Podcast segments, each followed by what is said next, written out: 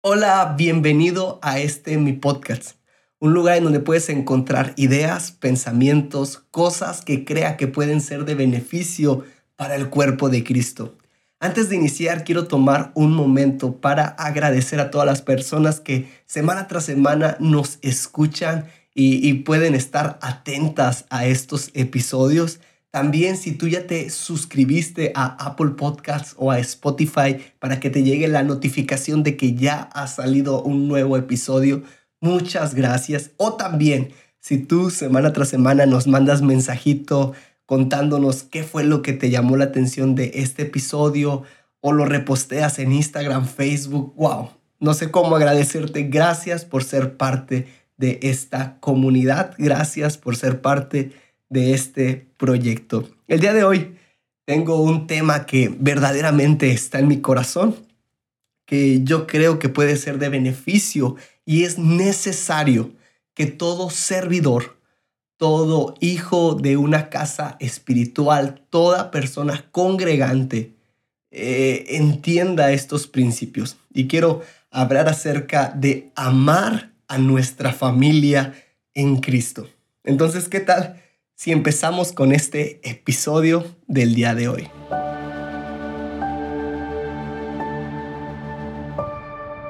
Como cristianos tenemos algunas frases que nos gusta decir mucho. Varón, varona, siervo, justo, hermano, hermana. Hasta hay veces que cuando alguien quiere burlarse de una persona cristiana le dice, ahí viene el hermanito. Y es algo común escuchar que los cristianos se llaman a sí mismos hermanos. Y esto lo podemos ver también en la Biblia. Constantemente dice, queridos hermanos, hermanos, hermanas. Eh, y esto es porque somos hijos del mismo Padre. Nuestro Padre es Dios. Y si nuestro Padre es Dios, significa que somos una familia, somos miembros de una sola familia. Pero hay veces que en la familia es difícil amar. Es difícil eh, querer a una persona que, que, hay, que lo único que comparte con nosotros es la misma fe. Y voy a explicarlo así. ¿No te ha pasado que hay alguna persona en la iglesia que verdaderamente te cae mal? verdaderamente estás tratando y dices, no, pues no puedo eh, amarla, eh, puedo sonreírle tal vez, pero no quiero ser un hipócrita, no quiero eh, mentir, porque dentro de mí no siento el amarla. Tal vez hizo algo o, parte de su carácter o, parte de, de actitudes que tiene no te agrada quizás es chismosa, chismoso, eh, argüendero, eh, o tal vez es callado, o quizás simplemente no te cae.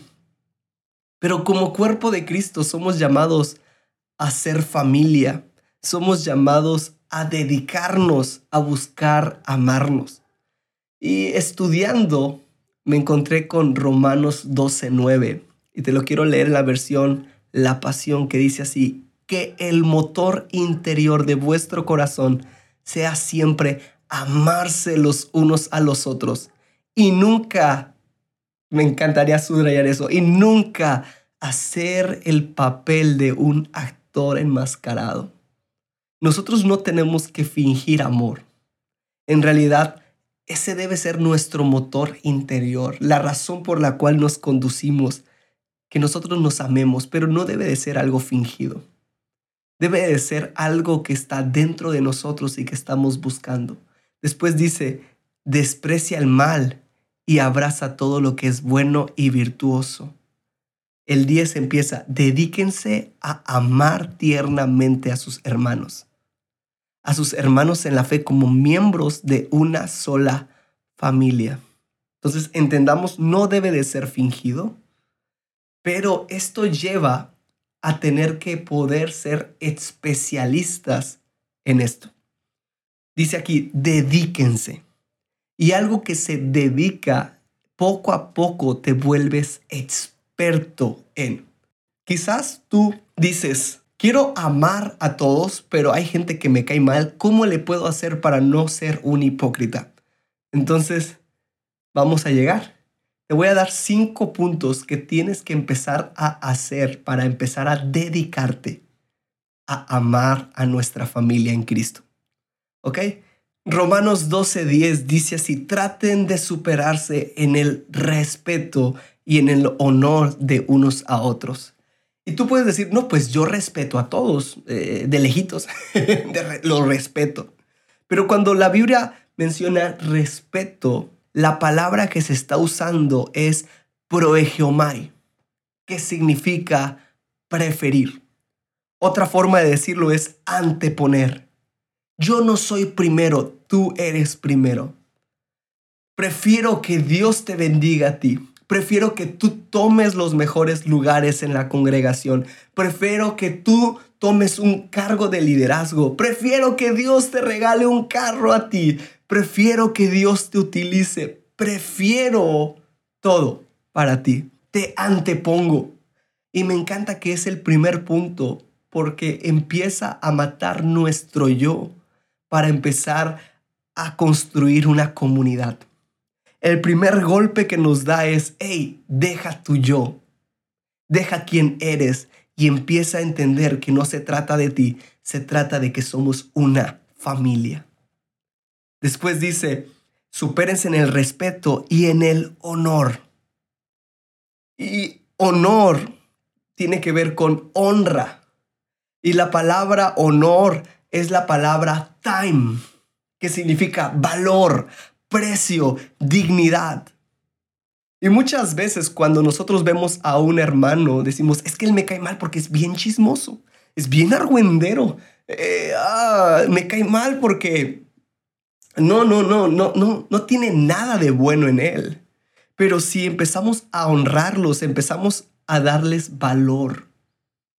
No lo vemos como el hermanito chismoso, sino lo vemos como el hombre que lleva a toda su familia a la congregación porque está en búsqueda de Dios. No vemos a la hermanita chismosa, sino vemos a una mujer de oración, una mujer de ayuno, una mujer de búsqueda. No vemos a, a una chica peleonera o noviera, sino vemos a una princesa de Dios. Si empezamos a ver a la gente como Dios los ve, le damos la honra como Dios las ve cómo cambiaría tu percepción ante la gente. Hay veces que no vemos nada bueno en la gente y ese es un problema, porque tú tienes que verlos como Dios los ve. Tú tienes que darles honra, time, un valor, un precio verdadero. Tienes que darles dignidad. Pero hay veces que nosotros no podemos amar porque no los preferimos y no los valoramos. El punto 3 lo podemos ver en Romanos 12:10. Sed entusiastas para servir al Señor, manteniendo vuestra pasión por Él. Si esta, este versículo lo empezáramos a agarrar y desmenuzar, en el griego significa tengan prisa, no sean perezosos, tengan un espíritu hervido. ¿Y cuándo has escuchado literalmente que alguien te diga, ten un espíritu hervido? Eso escucha raro. Pero imagínate esto. Cuando tú pones una agua a hervir, ¿qué es lo que pasa? Empieza a moverse, empieza a hacer burbujas, está en movimiento. Entonces, dice aquí, sirvan, tengan prisa, no sean perezosos, tengan un, un espíritu en movimiento. ¿Sabes por qué creo que esta parte viene? Es porque los mejores amigos se hacen en el momento de las trincheras. Tú vas a conocer más a los hermanos en la fe mientras más sirvas con ellos mientras más convivas en el tiempo, cuando estés lavando los baños, cuando estés en el audio, cuando estés en multimedia o evangelizando las cuadras, ahí vas a conocerlos verdaderamente porque vas a tener un contacto con ellos, vas a estar en movimiento, vas a estar haciendo lo que Dios te ha llamado a hacer, servir. Entonces me encanta que diga, muévete Ten un espíritu hervido, un espíritu en movimiento, porque el mejor lugar para amar a la gente, para conocerlos, es en las trincheras, es en el momento de dificultad, es en el momento de servicio. Hay una parte que si lo tradujéramos literalmente, dice que sirviendo como esclavos, la palabra es douleuo. Entonces dice, tengan prisa, no sean perezosos, tengan un espíritu hervido que sirva como esclavo. Ahora, ah, yo sé que tal vez está golpeando con muchas cosas en nuestra cabeza, porque nunca hemos visto como tal un esclavo en, en nuestra cultura, si tú eres de México.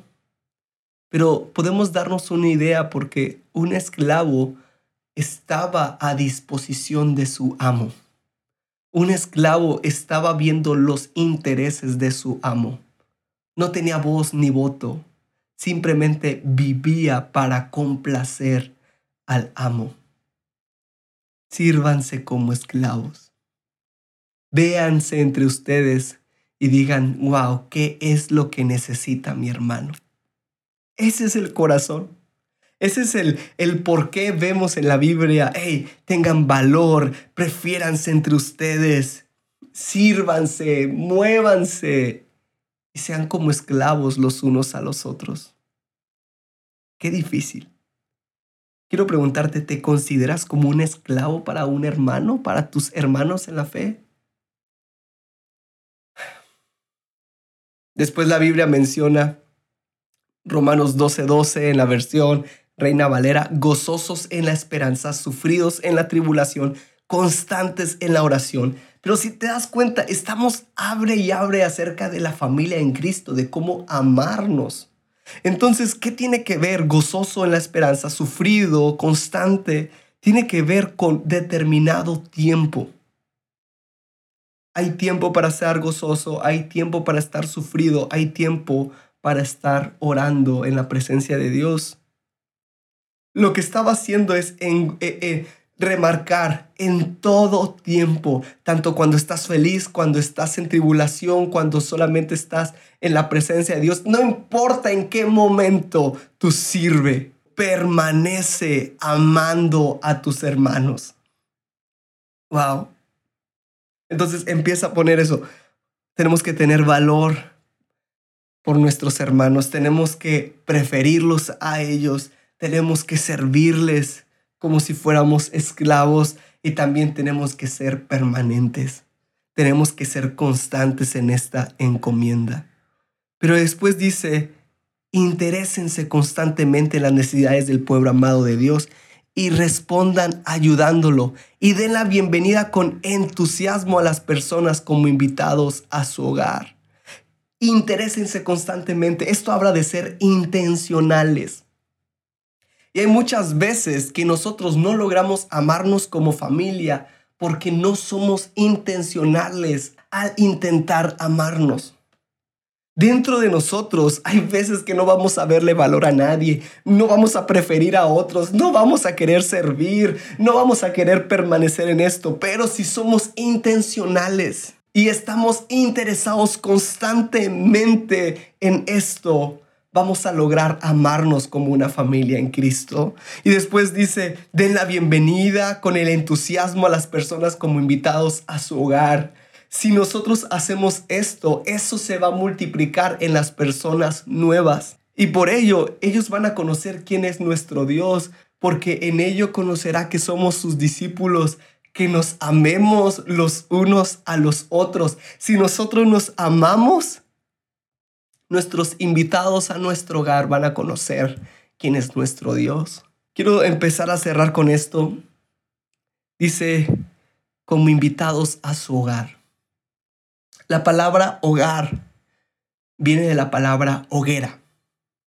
Y hoguera es un fuego que se hace para que la gente, cuando tenía frío, se concentrara y tuviera calor. Hoguera. Imagínate que un día hacía mucho, mucho frío y una persona empieza con un cerillo eh, en un bote de basura, le echa basura y pone un fuego y se empieza a calentar Y después empieza a invitar a otros, vengan, vengan a mi hoguera, vengan a mi lugar de refugio, porque aquí van a tener calor. No se mueran de frío, hay una hoguera. Wow.